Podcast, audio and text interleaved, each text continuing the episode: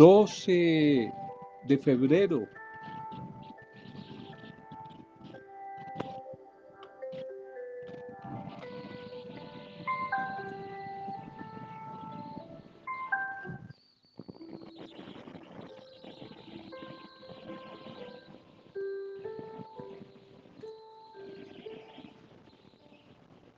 Una mujer, un hombre, son ricos por lo que son, no por lo que tienen.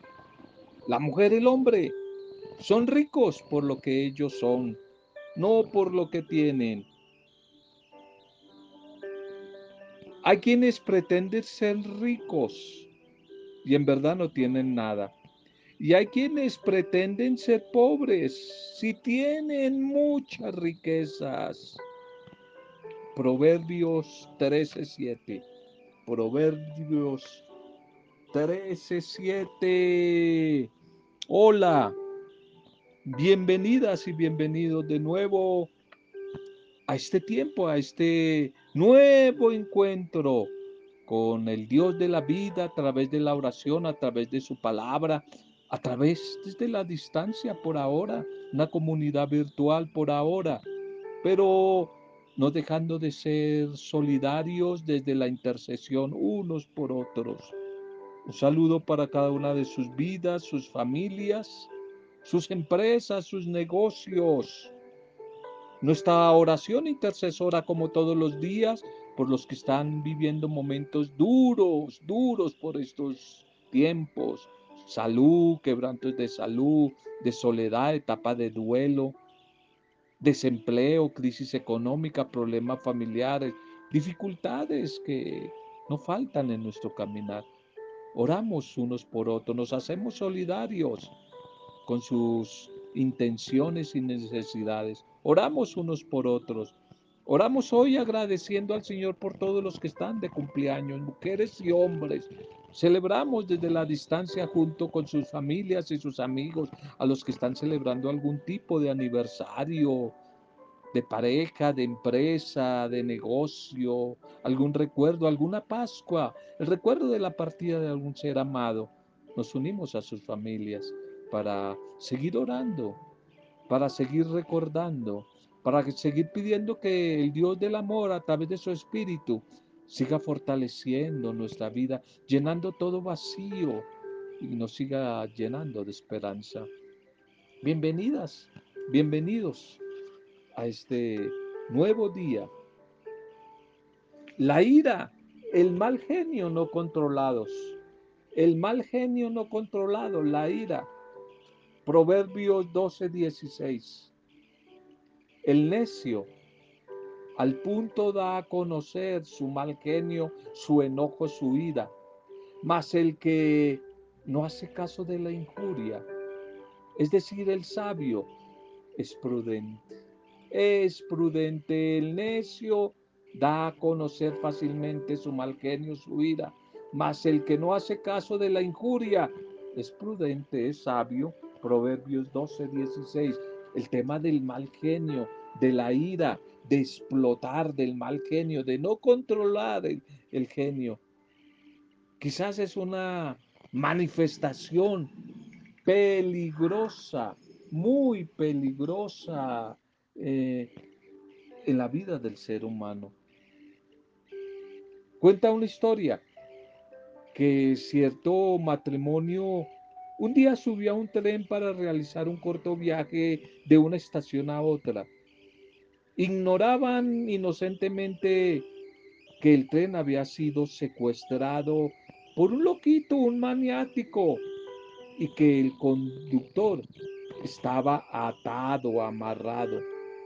El destino de aquel tren fue un barranco, un precipicio, y el de esta pareja, la muerte, la muerte. Existen niños que manifiestan ira gritándole a sus compañeros, aún a sus propios padres.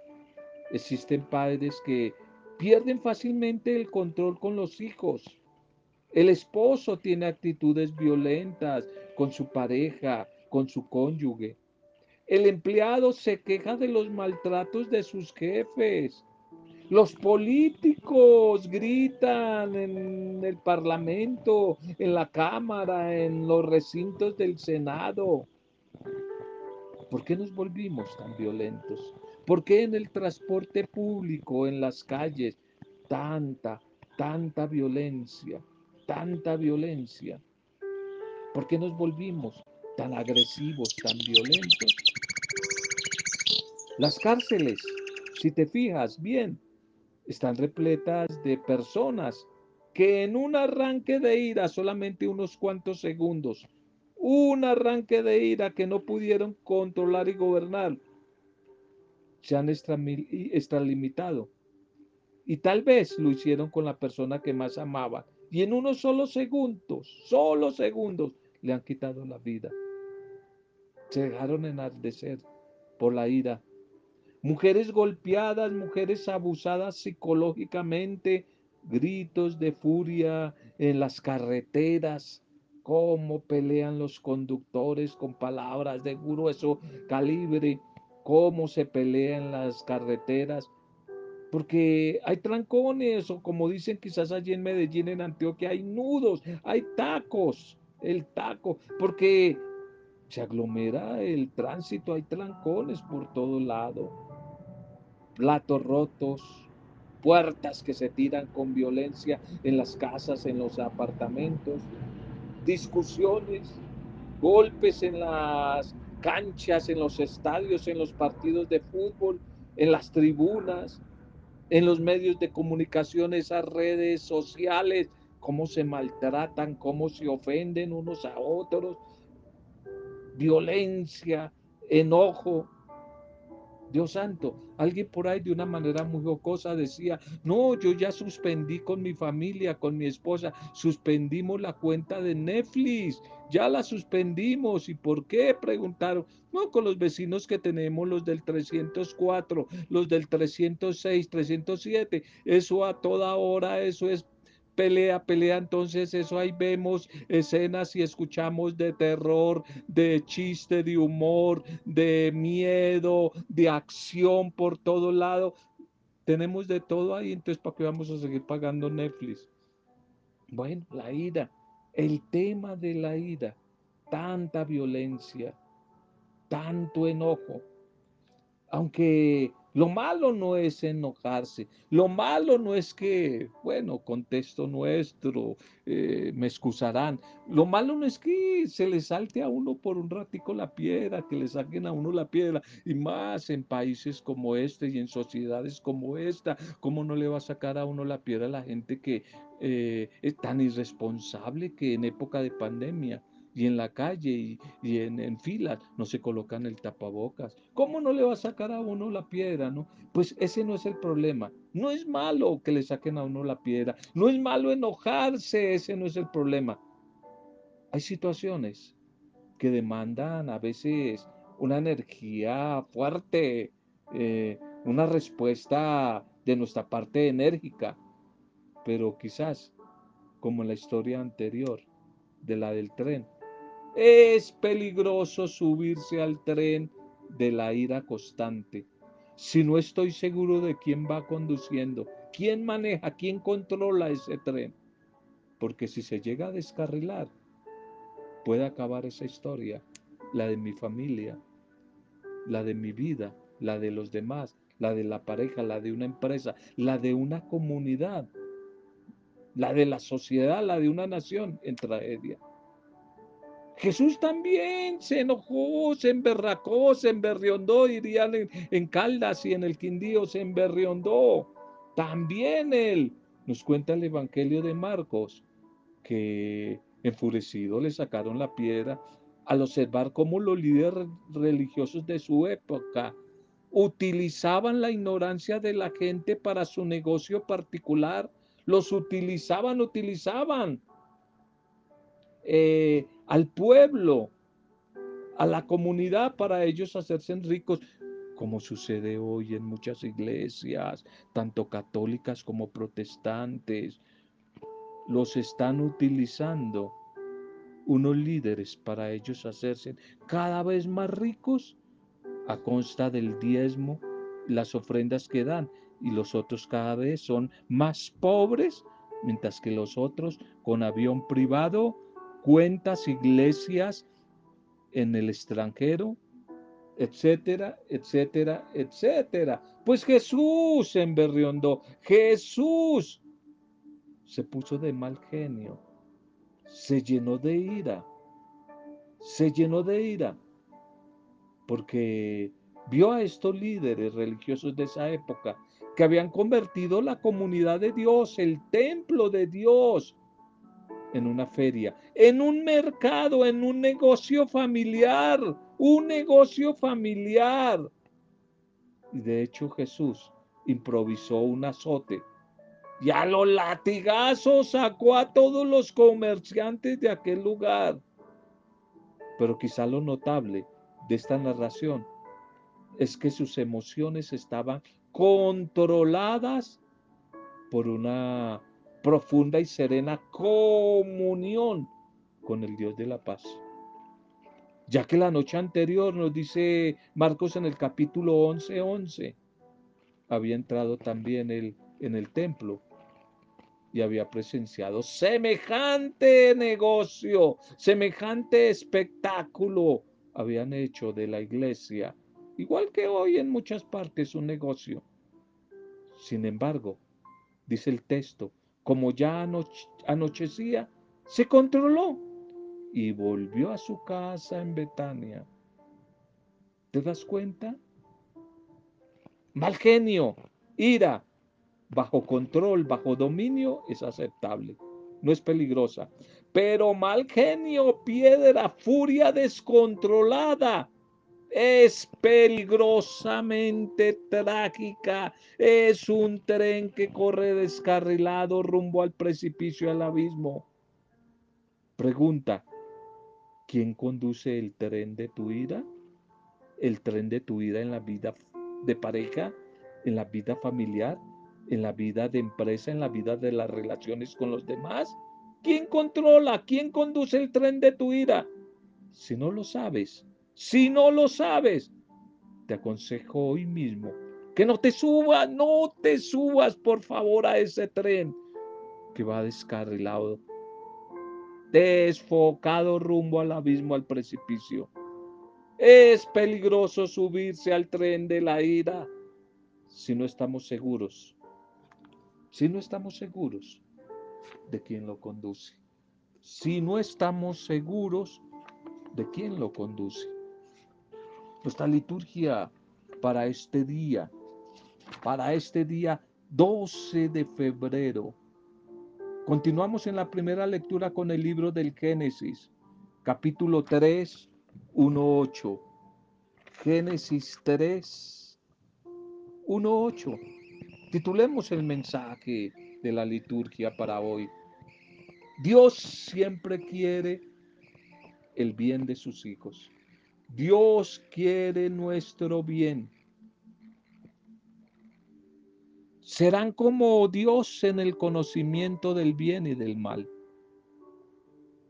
Al principio, todo fue bueno, ¿lo recuerdas? Estamos en el tiempo, en el relato de la creación. Al principio todo fue bueno. Así comenzaron, comenzaron muchas historias, muchas parejas tan bonitas. Al principio todo era bonito. Tantos hogares, tantas comunidades, tantas empresas. Al principio todo es tan bonito. El problema es después lo que viene. Al principio todo fue bueno y la situación de Eva y, de Adán. El señor don Adán y la señora doña Eva en el paraíso del Edén. Era idílica, era de plena luna de miel. Pero luego se acabó la luna de miel. Luego llegó la etapa de la desilusión. Primera etapa la ilusión. Segunda etapa, la desilusión. Llegó el tiempo del pecado y todo cambió. Llegó la etapa de la desilusión.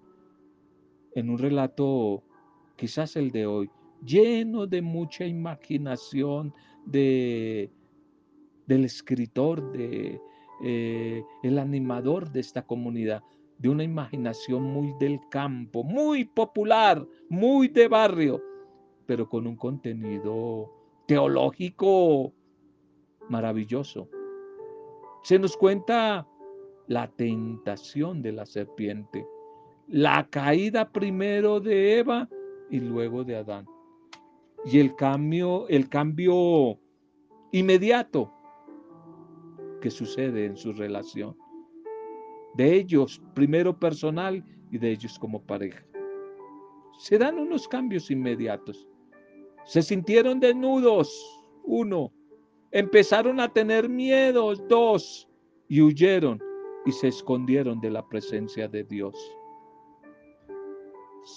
Se sintieron desnudos, empezaron a tener miedo y se escondieron de la presencia de Dios.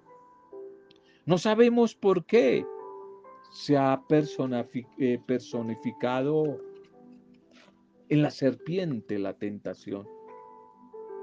Tampoco sabemos qué puede expresar esa expresión de comer del fruto de aquel árbol.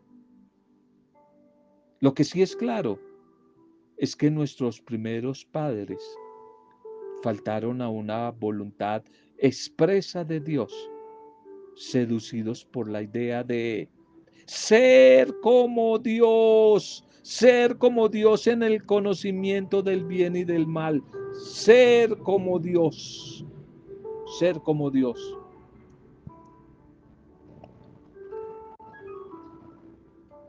Esta primera página de la historia de la humanidad, algunos la han llamado página negra.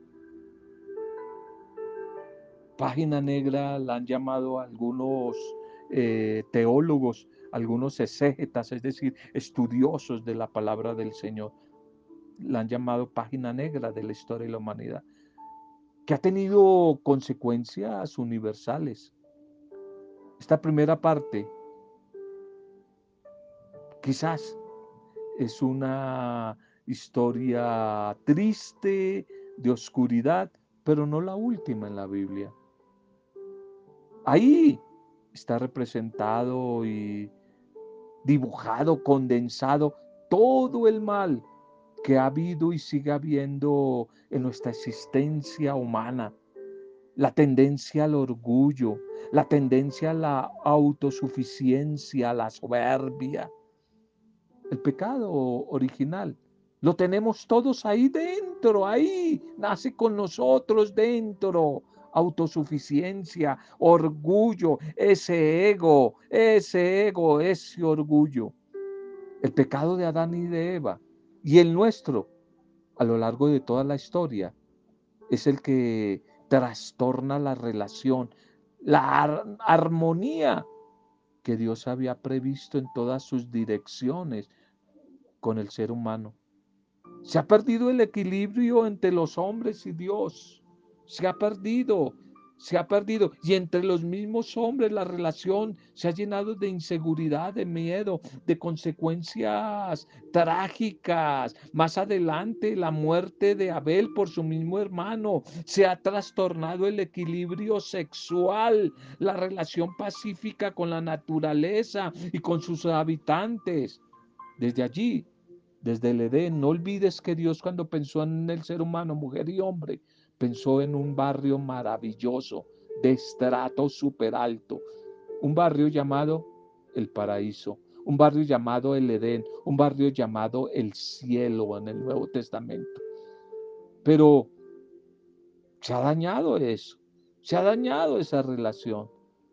Del Edén quedará el recuerdo y las añoranzas, cuando más adelante, en siglos posteriores, los profetas van a anunciar el final desde, del destierro de Babilonia, lo harán con frecuencia, con frecuencia sirviéndose de las imágenes, de esos recuerdos de una vuelta a la paz allí del Edén, de una felicidad como la que vivieron en el paraíso el paraíso perdido y se empezó a hablar y a titular en búsqueda del paraíso perdido. Quizás el que tú y yo ya andamos buscando, pero muchos en otro sitio o en otro lugar o en otros acontecimientos como la plata, como el dinero, como el tener, como el placer, como el poder, en busca del paraíso perdido. Y ese paraíso perdido no es más que restablecer la comunión, la comunión de amistad con el Padre Dios, con la creación obra suya. Por eso la misma naturaleza hoy nos sigue protestando. Para todos nosotros, los cristianos, esta vuelta o pensar en la nueva creación que ya ha sucedido, nos invita a, evaluar, ya no sacar de nuestra mente, de nuestros sueños, la idea de seguir buscando el paraíso perdido. San Pablo en la carta a los romanos, hablando sobre el pecado del primer Adán, comparado con la gracia que nos consigue el nuevo Adán que es Cristo Jesús, nos va a decir que donde abundó el pecado, hombre viejo Adán, va a sobreabundar la gracia, la bendición de Dios en el hombre nuevo, Cristo Jesús. Y en el Apocalipsis, el último libro de la Biblia, se completa quizás de una manera gozosa el ciclo que empezará en el primero, en el Génesis, en el antiguo Adán, con la victoria de Cristo sobre el maligno, es decir, sobre esa serpiente que representa ahí el mal. Y fue arrojado el gran dragón, la serpiente antigua, el llamado diablo y Satanás, el seductor del mundo entero. Fue arrojado a la tierra y sus ángeles fueron arrojados, destruidos con él. Apocalipsis 12.9 para que después con calma lo medites. Apocalipsis 12, Apocalipsis 12.9. Bien, el Evangelio para este día. Marcos 7, 31, 37. Marcos 7, 31, 37. el resucitado, Jesús el Señor, sigue curando hoy a la humanidad a través de su comunidad, a través de sus nuevos discípulos y discípulas misioneros, que es la iglesia, a través de, de su iglesia, desde el signo de la imposición de manos, que significa cercanía, sigue sanando eh, a tantos enfermos. Sigue sanando a tantos eh, oprimidos, los sigue tocando, los sigue liberando, los sigue liberando de todo lo que les esclaviza, de todo aquello que les ata. El texto de el evangelio de hoy nos recuerda que Jesús tiene poder para sacar del hombre, en el caso de hoy, de la enfermedad, del hombre y de la mujer, todos signos de enfermedad. Los detalles previos a la curación de hoy, que es la curación de un sordomudo, quieren hacerle sentir a este hombre sordomudo el interés de Jesús por él. Después de un acercamiento, viene la curación. Y aquí es importante tener en cuenta el suspiro de Jesús antes de dirigirse al Padre. Este suspiro puede uno quizás interpretarlo en dos sentidos. Suspira por esta gente que lo busca solo porque hace milagros o suspira porque no considera quizás admisible que este hombre sordomudo viva en esta incomunicación total, total con los demás, por su sordera, por su mudez. Dios quiere, a través de el signo de hoy, acercarse y hacerse presente en nuestra vida sin violentar nuestras capacidades, es lo que nos dice el modo como lleva el proceso de curación de este sordo mudo. Este episodio del Evangelio de hoy quizás nos recuerda de modo especial el bautismo, porque uno de los signos complementarios con que se expresa ese efecto espiritual de este sacramento. Es precisamente el llamado rito de éfata, éfeta, que el ministro toca con su dedo los oídos y la boca del bautizado diciéndole, éfeta, el Señor Jesús que hizo oír a los sordos y hablar a los mudos, te conceda su tiempo escuchar su palabra y proclamar la fe para alabanza y gloria de Dios, de Dios Padre.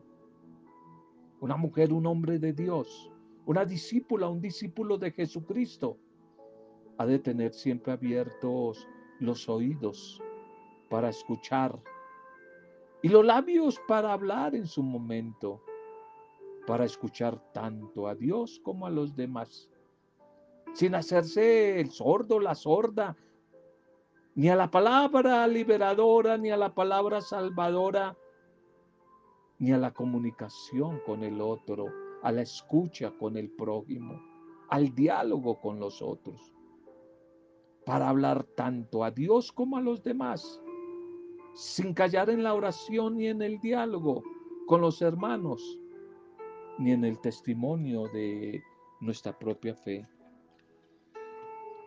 Preguntémonos, ¿somos capaces nosotros? ¿Somos capaces de reconocer los efectos que produce el pecado en nuestra vida y hasta en el cosmos?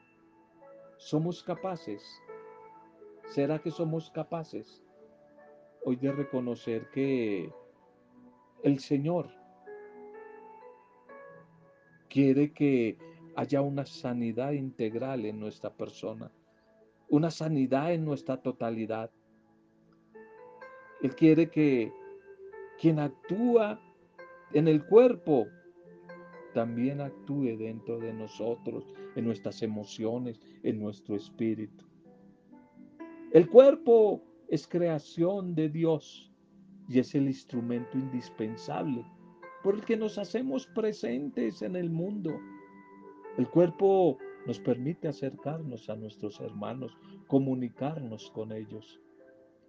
El espíritu que lo invade es lo que le da sentido a cada célula, a cada célula que conforma ese cuerpo y es lo que lo puede impulsar a ser instrumento de liberación, de salvación para él mismo y para los otros. Por eso necesitamos activar esa dimensión espiritual para que se nos abran los oídos, podamos escuchar y se nos suelte la lengua para que podamos comunicarnos sabia, mejor y de una manera asertiva y de bendición con los demás. Démosle gracias al Señor por la palabra, por el mensaje de hoy. No lo olvides, el mensaje de hoy sobre la ira, que tengo que controlar la ira, no que ella me controle a mí, porque va a ser como un tren que va desbordado, descarrilado, peligroso. No se te olvide la primera lectura, la tentación de la serpiente que vino a destruir la armonía con Dios y la relación entre la vida humana ante la pareja. Y ahora el mensaje del Evangelio, el amor del Señor que se convierte en sanación, en una terápica sanadora para el oído y para la lengua. Gracias Padre amado por tu amor misericordioso. Gracias por tu bendición de hoy.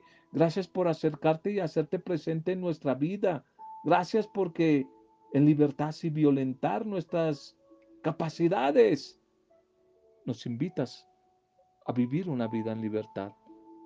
Gracias por ese proceso amoroso de curación del que nos habla hoy tu palabra, el cual sabemos que también recibimos por tu amor misericordioso, que siempre te quiere el bien para todos, el bien para todos tus hijas, el bien para todos tus hijos, Señor. Muchas gracias, Padre de bondad, te alabamos, te adoramos y te bendecimos porque eres maravilloso. Porque lejos de encolerizarte con nosotros por nuestra maldad, por nuestro pecado, nos sigues mirando con ternura, con misericordia, brindándonos tu liberación, tu perdón, tu salvación. Por eso, Padre, te alabamos y te bendecimos por todos tus beneficios. Señor, quizás sin conocimiento pleno y comprensión de nuestra mente que es tan limitada, hoy te pedimos que cada vez tu espíritu en sabiduría nos habla, nos habla más a tu acción para poder entenderte mejor, Señor. Hoy oramos por todos los sordos, los mudos, no solamente físicos, sino emocionales, espirituales ante tu llamado, ante tu palabra. Hoy oramos desde Adán y Eva por todas las parejas que se han dejado distraer por la serpiente y han cambiado el proyecto tuyo, Señor, por todas esas relaciones destruidas, familias, hogares destruidos. Hoy oramos, Señor, por todos los que se han dejado llevar por la ira, por el mal genio, no lo han controlado. Hoy queremos pedirte por nuestros ancianos, por nuestros niños, por nuestros jóvenes, por las parejas, por los educadores, por nuestra sociedad en general, por nuestros gobernantes. Hoy queremos pedirte por todos aquellos, Señor, que tú sabes que más están sufriendo, enfermos físicos, víctimas de esta pandemia, enfermos emocionales, espirituales, alejados de ti. Hoy queremos pedirte por los cautivos, los oprimidos en cárceles físicas a consecuencia de un momento de mal genio, de ira. Todos aquellos que en unos cuantos segundos no solamente destruyeron la vida de otros, sino destruyeron su propia vida. Hoy oramos por ellos, Señor, para que en tu perdón, en tu amor encuentren la paz, la paz, tu paz, tu libertad, tu sanidad. Oramos por los desempleados, migrantes y desplazados. Todos los que andan sin pan, sin techo, sin tierra. Hoy oramos por ellos, las familias divididas, los que se sienten solos y solas, nuestras diferentes comunidades, cada comunidad, cada grupo, cada pastoral. Oramos, Señor, pidiendo que cada vez tu Espíritu Santo nos sumerja en la armonía de la reconciliación, nos sumerja en la paz y en una sana y solidaria fraternidad. Oramos por los que hoy están de cumpleaños, todos los que hoy están de cumpleaños o celebrando algún tipo de aniversario las personas diferentes que nos han pedido intercesión. Nos hacemos intercesores unos por otros. Todos los que nos han pedido intercesión, nuestros vecinos, nuestros barrios, nuestras ciudades, nuestros pueblos, nuestras veredas, allí otros países que nos han acogido, nos han abierto la puerta. Hoy oramos en acción de gracias pidiendo por ese lugar donde habitamos. Y lo hacemos desde el poder intercesor de tu Santo Espíritu, en el poder renovador de Él, en compañía de María, nuestra Madre, para gloria, alabanza y adoración tuya, Padre, Padre Dios, en el nombre soberano y supremo de Jesucristo, nuestro Señor y Salvador. En acción de gracias y alabanzas, en el nombre de Él hemos compartido el mensaje de hoy. Amén. Roberto Zamudio, de día a día con la palabra.